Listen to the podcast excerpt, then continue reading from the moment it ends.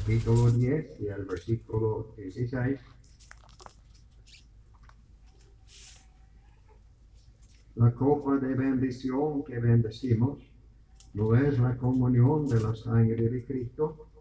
El pan que partimos no es la comunión del cuerpo de Cristo, siendo uno solo el pan. Nosotros con ser muchos somos un cuerpo, pues todos participamos de aquel mismo pan. Mirad Israel según la carne, los que comen de los sacrificios no son partícipes del altar.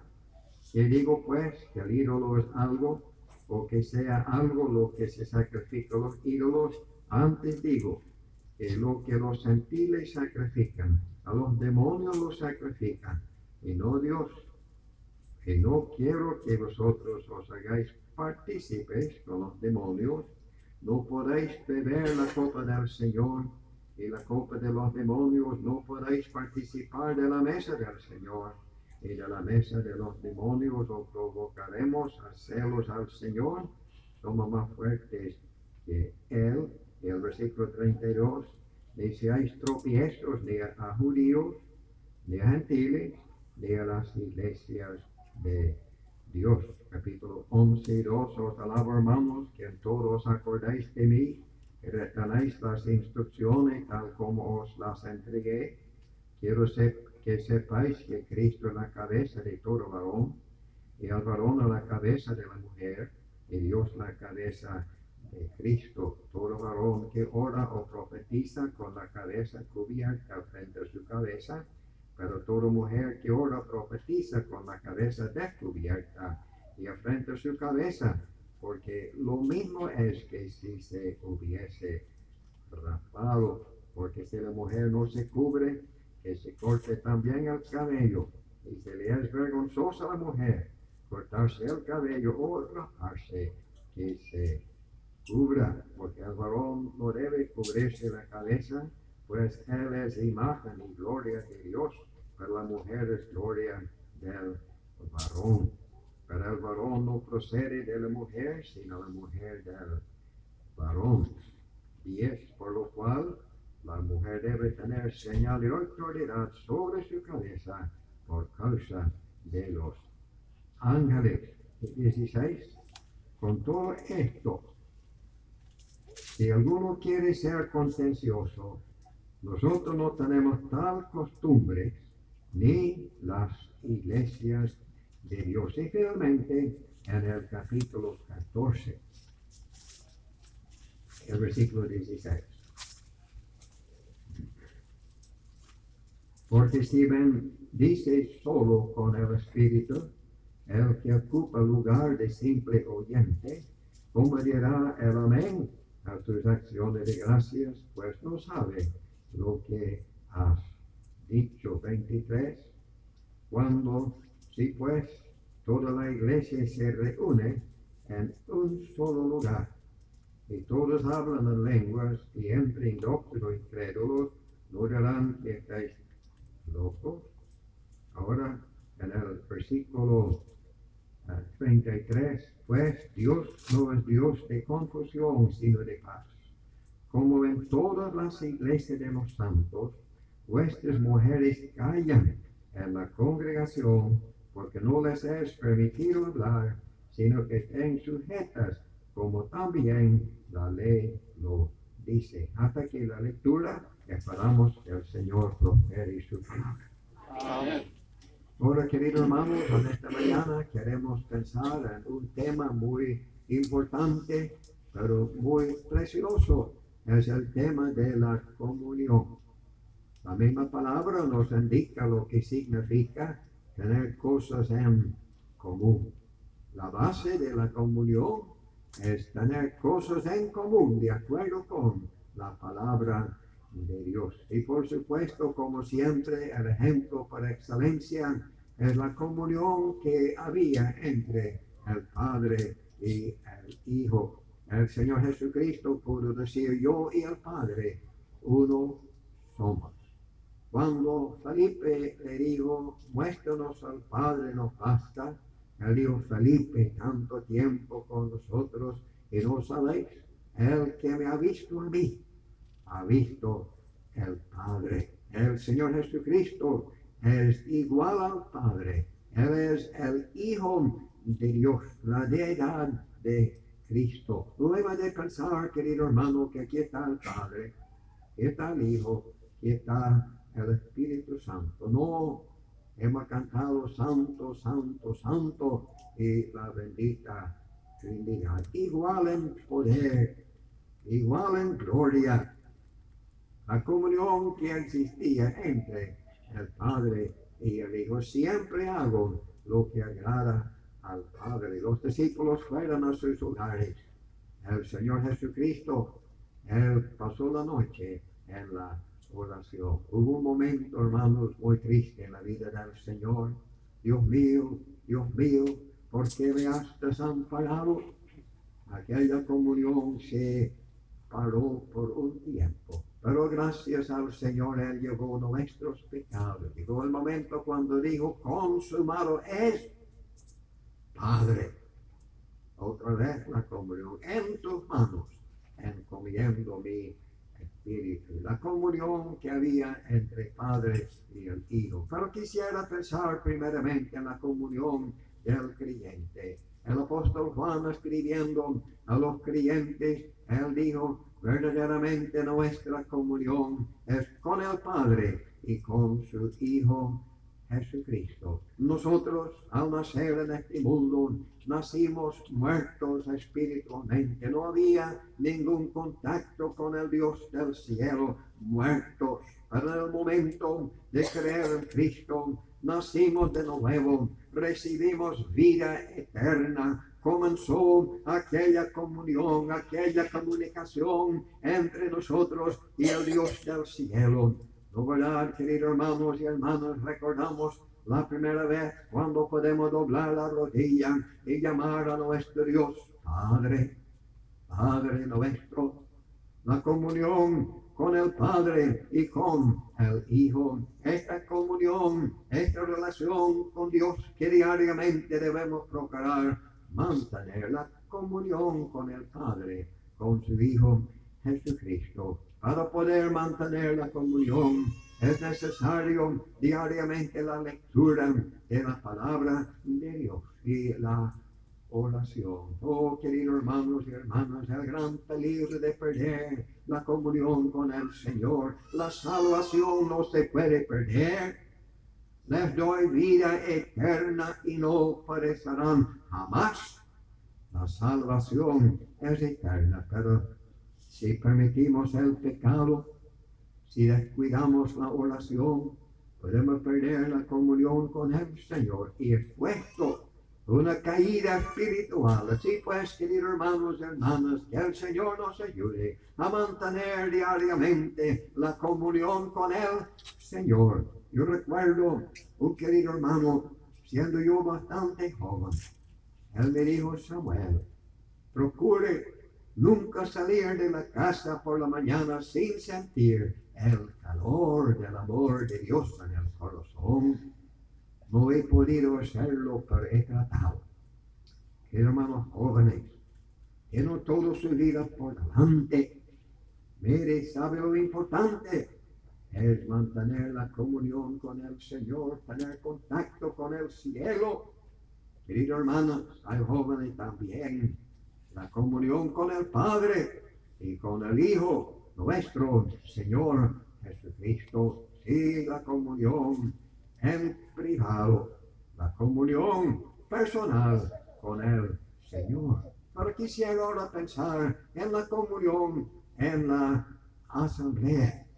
Yo sé que hay una comunión con toda la familia de Dios. Hay creyentes que conocemos, ellos se congregan en aquel lugar y podemos tener comunión hasta cierto punto con ellos como hijos del mismo Padre, pero yo estoy pensando en la comunión de la asamblea. En Hechos capítulo 2, los que recibieron su palabra fueron bautizados. Aquel día se añadieron como tres mil personas y perseveraban en la doctrina de los apóstoles, en la comunión uno con otros, en el partimiento del pan y en las oraciones. Una lista muy importante. Los hermanos cuando van a hacer mercado, sacan lápiz, vamos a comprar, uh, vamos a, a, comprar arroz y pasta y jabón y carne y pollo y quema. Algunas cosas tienen que venir primero en la lista y no hay importancia que hay una lista. Y hay una lista que tiene importancia. Comenzó con la salvación. Los que recibieron su palabra no podría haber comenzado con el bautismo, porque el bautismo viene después de la conversión. No hay tal cosa como una persona bautizándose y luego creyéndose. Creyéndose, si es, tiene que volverse a bautizar, porque si fue por alguna gotica de agua no tiene sentido. Si fue por inmersión, hablando con mucha reverencia, lo que fue un bañito, más nada. Los que recibieron su palabra fueron bautizados. Salvación, bautismo, fueron añadidos aquel día como tres mil personas formando parte del grupo y perseveraban en la doctrina de los apóstoles. Aprendan la doctrina antes de la comunión, antes de participar del pan, aprendieron la doctrina. Aprendieron la doctrina. Esta es la razón porque una persona cree al Señor. Ojalá que alguno pudiera creer por la predicación en esta noche. El domingo que viene no se pasa la comunión, no se bautiza por la semana, ni se pasa la comunión para participar de los siglos. ¿Por qué? Tiene que aprender primero. Aquí en 1 Corintios 14 dice, cuando toda la iglesia se reúne en un solo lugar. Esta no es la iglesia que es su cuerpo, porque una buena parte está en el cielo, otra parte está en Venezuela, otra parte en Guatemala, en México y en Irlanda. Toda la iglesia se reúne en un solo lugar. Se está hablando de la iglesia en Corinto. Y hay aquel que ocupa el lugar de simple oyente. ¿Qué está haciendo? Está observando. ¿Y cómo puede decir amén a su acciones de gracia que no hablamos? Claro, indicando, hermano, que en la cena del Señor hay el grupo, los que están en comunión. Luego hay el que ocupa lugar de simple oyente, por eso debe haber, sí pues, el la línea que separa los que están en comunión, los que no están en comunión. Sí, pues vemos la doctrina de los apóstoles, la comunión unos con otros y el partimiento del pan. La comunión en la asamblea, la base de la comunión es la doctrina de los apóstoles, la palabra del Señor.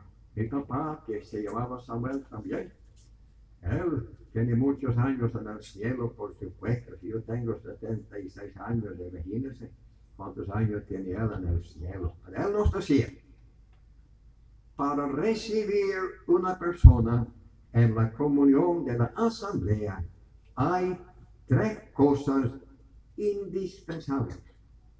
Primeramente, hasta donde sea posible, que aquella persona es salva. Segundo, que tiene buen testimonio, una vida limpia, sana y santa. Y luego que está sano en la doctrina. Y bueno, no, estoy en Venezuela, pero estoy entre mis queridos hermanos y aquí estamos. Pero siempre digo los ancianos allá en Venezuela.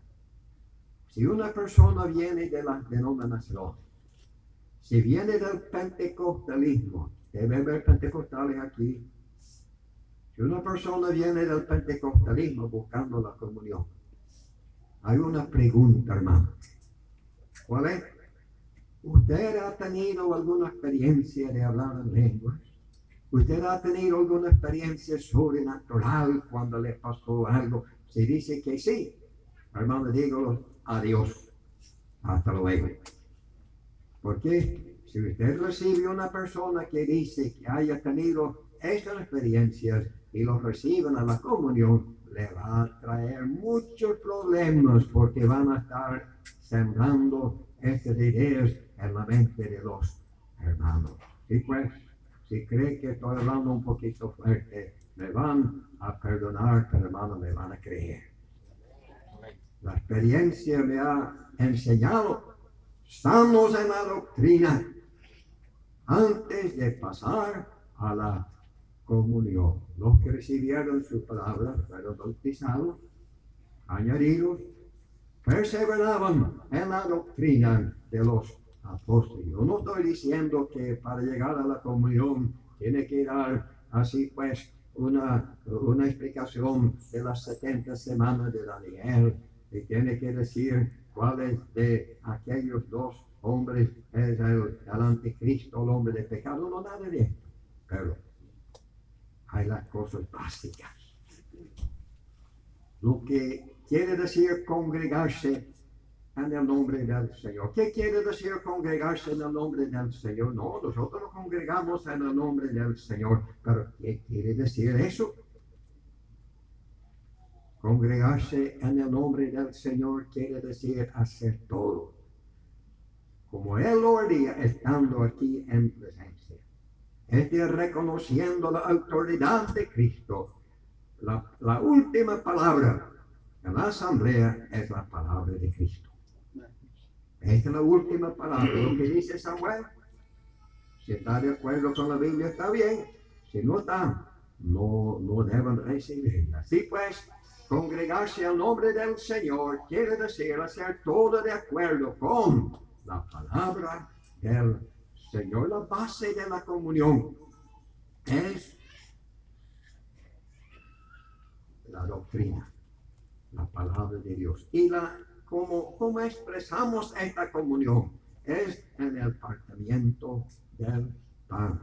Indicando, hermanos, antes de partir el pan, salvados, bautizados y recibidos a la comunión. Esta es la razón porque los hermanos se viene un, un visitante un domingo en la mañana y dice, buenos días, ¿cómo están?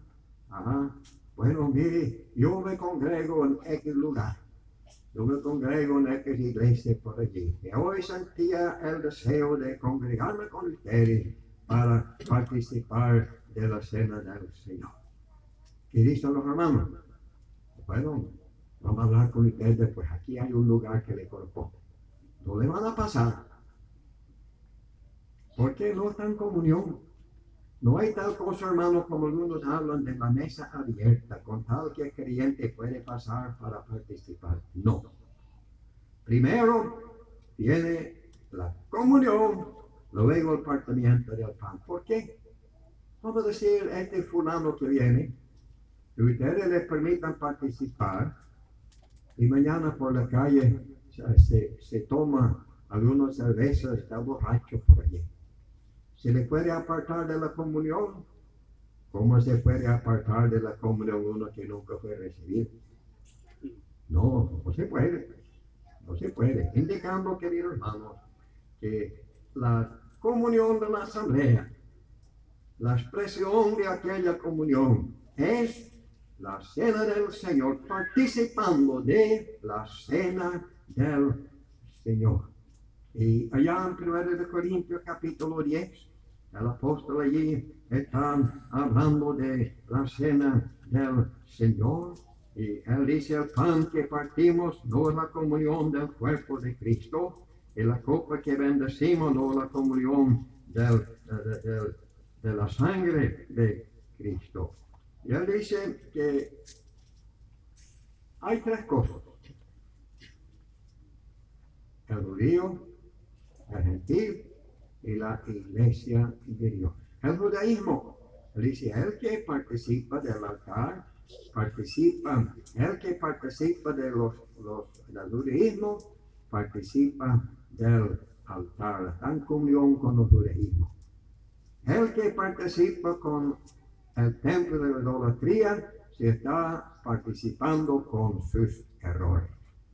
Y el que participa de la cena del Señor se está identificando con el Señor y con la asamblea. Sí, pues querido hermano, la comunión en la asamblea. Y la comunión en la asamblea a mí me separa de cualquier otra comunión que hay alrededor. Algunos dicen, bueno, tantas denominaciones, pero en los tiempos apostólicos solamente había el templo de los judíos, el templo de la idolatría y la iglesia de Dios, la asamblea congregada al nombre del Señor. Esta idea de tantas denominaciones nació después. ¿Qué es una denominación? Una denominación es un grupo de personas salvados quizás y ellos escojan un nombre porque quieren ser conocidos por aquel nombre. Es una denominación. Uno se llama bautista, otros se llaman pentecostales, otros se llaman metodistas, otros se llaman tantos y cuantas cosas. No es verdad, hermano, que es una pregunta muy difícil. Nos preguntan, ¿y, dónde se congrega usted? ¿Cómo se llaman ustedes? Ah, nosotros no tenemos nombre. ¿Cómo es? Somos creyentes, nos congregamos en el nombre del Señor. No tenemos nombre. No somos una denominación. Sí, pues, que el Señor nos ayude a entender la comunión con el Señor diariamente la comunión a la asamblea y perseverar en la comunión. Muy triste, muy triste tener que ser apartado de la comunión. 1 Corintios 5 nos dice que si hay un pecado cometido que está en la lista, ¿qué merece? Tiene que ser apartado de la comunión de la asamblea. Pero otra esfera, hermano, de la comunión es la comunión entre las asambleas, entre las iglesias de Dios. Apocalipsis 1, Juan vio un candelero de oro. Y dice claramente que el candelero de oro con siete brazos son las siete iglesias de Asia. En el tabernáculo había un candelero con siete brazos. Cada uno era allí, así pues, había un solo lugar donde había el aceite alumbrando todos aquellos. Un solo candelero con siete brazos. Pero en Apocalipsis 1 hay siete candeleros. Cada asamblea es un candelero. Cada asamblea es responsable a Dios por su gobierno, por su testimonio, cada uno sobre su propia base. Pero esto no quiere decir, hermano, que una asamblea es independiente, que puede hacer lo que quiera. En Corinto estaban las mujeres, estaban hablando y estaban quitando el velo, no se estaba cubriendo la cabeza y no leí la porción, Pablo le dice a ellos, ¿acaso ha salido de vosotros la palabra de Dios? ¿Acaso tienen autoridad para hacer su propia doctrina? ¿Ha salido de vosotros la palabra? ¿O solo a vosotros ha llegado? ¿Sería que Dios ha dado una enseñanza diferente a Corinto? Que las mujeres puedan hablar y puedan quitarse el velo la respuesta es que no. ¿Por qué? Y hay que notar, hermanos, todas estas referencias que el apóstol Pablo hace a todas las iglesias de Dios. Él dice allá en capítulo 4, ¿cómo enseño en todas las iglesias de Dios? Capítulo 7, ¿cómo ordeno en todas las iglesias de Dios, indicando que todas las asambleas que habían en aquel entonces tenían una sola práctica y había una comunión entre aquellas congregaciones. Sí, pues, querido hermano, qué bueno, qué bueno entender que no estamos aquí solos. No, aquí, aquí estamos nosotros. Nosotros no tenemos nada que ver con más nadie. Gracias al Señor. ¿Qué estamos en esta mañana? Yo vengo de Venezuela. En comunión con las asambleas de Venezuela. Este quiere decir, hermanos, que las asambleas de Venezuela, de donde yo vengo, están en comunión con ustedes. Quiere decir que ustedes están en comunión con nosotros en Venezuela, porque si no fuese así, yo no debo estar aquí. Yo no debo estar aquí. Pero gracias al Señor por la comunión. Cuando Pablo está hablando del capítulo 7 del matrimonio, de la necesidad, si hay un problema, bueno, un, caso extremo, que se pueden separar, pero quiere sin casar. No voy a entrar en este tema, es muy complicado. ¿Qué quiere decir? ¿Cómo ordenó en todas las iglesias de Dios? No es que había un orden en Corinto según la, las circunstancias morales. No, no, no. Hay una enseñanza. Hay una enseñanza única que para todas las iglesias de Dios. Cuando Pablo llega al capítulo 11, él habla de la primacía del Señor. El hombre debe tener la cabeza descubierta. ¿Por qué? Ah, porque si él tiene su cabeza cubierta, está deshonrando su cabeza, que es Cristo. Y como él es la gloria de Dios, la gloria de Dios no se puede tratar en la asamblea. Para la mujer es gloria del hombre. Y la gloria del hombre hay que taparlo. Por eso los hermanos se Debe tener señal de autoridad sobre la cabeza. ¿Qué quiere decir esto? Reconociendo que se sujeta al varón, se sujeta a Cristo, se sujetan al Dios Padre. Sí, pues hermanos, qué bueno entender la razón por qué se cubre la cabeza.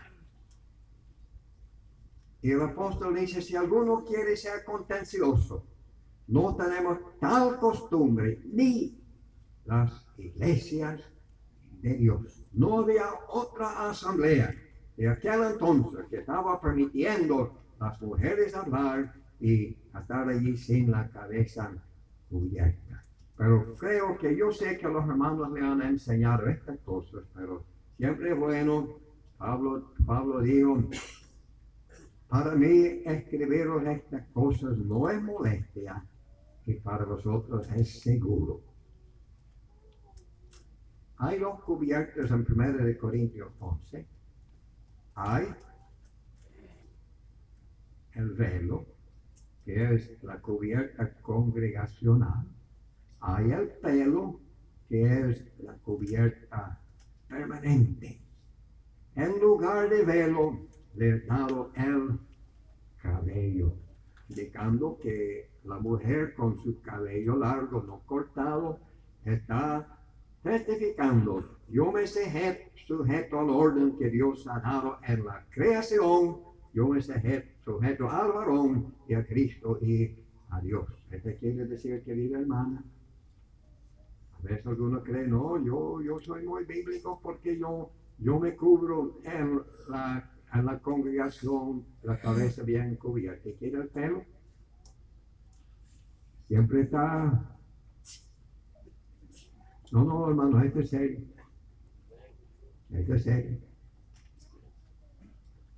Debe dejarse crecer el cabello. El hermano no debe cortarse el cabello. ¿Por qué? Porque está deshonrando al Señor. Y no tenemos tal costumbre ni las iglesias de Dios. Mire, queridos hermanos y hermanas, gracias al Señor por la comunión entre asambleas. Nos, me da mucho gozo poder venir aquí y tener comunión. ¿Por qué? Porque tenemos una sola práctica, la palabra de Dios. Y cuando se llega a 1 de Corintios 14, dice, como en todas las iglesias de Dios, vuestras mujeres callan en la congregación, el silencio de nuestras hermanos. Sí, pues, hermanos y hermanas, la comunión con el Señor. La comunión en la asamblea y la comunión entre las asambleas. Voy a decir algo. Recuerdo un querido hermano Palo Negro, cuando yo llegué hace 50 años y piquito, él me contó siempre de su experiencia. El primero para llegar a Palo Negro fue un misionero norteamericano de lo que se llamaban las iglesias libres de este país.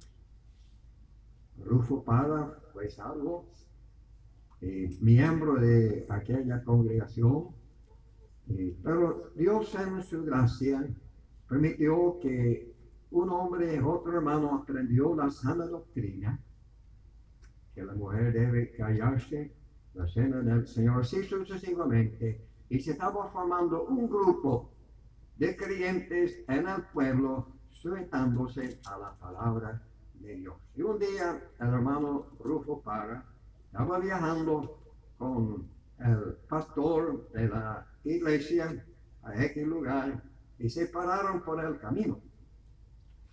Y el pastor dijo, Rufo, Sí, Andrés, este es el hermano que ya se estaba congregando en su casa con un grupo que quería uh, cumplir con la palabra. Dice, él decía, Andrés hubiera consultado con la iglesia madre, no tendríamos este problema.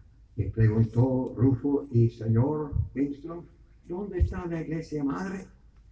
Está en la Victoria, un pueblo ya en el estado de con todo mi respeto, creo que está equivocado. La iglesia madre está en Hechos de los Apóstoles, capítulo 2. Es allí donde se debe consultar. Hermano, nosotros no tenemos ninguna serie aquí de amor. ¿Dónde está la sede de las asambleas en Venezuela? En Caracas. ¿Qué va? ¿Qué está la sede?